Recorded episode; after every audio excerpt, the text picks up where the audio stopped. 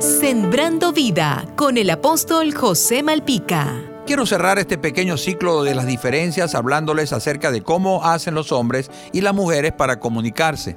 Los hombres usan la lógica y el análisis para pensar. Eso no quiere decir que las mujeres no lo hagan, solo que ellas, a la vez que piensan lógicamente, ellas mezclan sus emociones con la lógica y hacen lo que se conoce como el pensamiento tela de araña. Por eso los hombres dicen, hagamos esto y luego haremos esto otro. Las mujeres no piensan así, ellas son detallistas y emotivas. Por eso cuando ellas hablan hay toda clase de malos entendidos y al hombre le costará entenderlas. Por ejemplo, ella quiere saber todos los pequeños detalles. Todos estaban en su radar. Recuerde que una diferencia es que ellas usan ambos hemisferios de su cerebro y en muchas ocasiones ella es superior al hombre, no se les escapa nada, todo está bajo control. De allí que cuando el hombre regresa a casa, ella le pregunta, mi amor, ¿cómo te fue hoy? Él no le responde con lujo de detalles, simplemente dice, bien. Pero ella insiste, ¿qué sucedió? ¿Qué hiciste?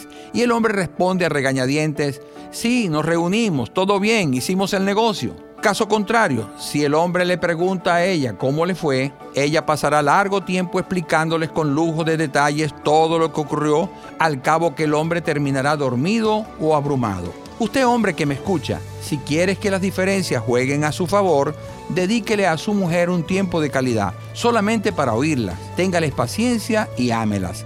Jesús quiere ayudarte a llevar una relación estable con tu esposa. Entrégale tu corazón y recíbelo como el Señor de tu vida. Jesús te dice, no te dejaré ni te desampararé.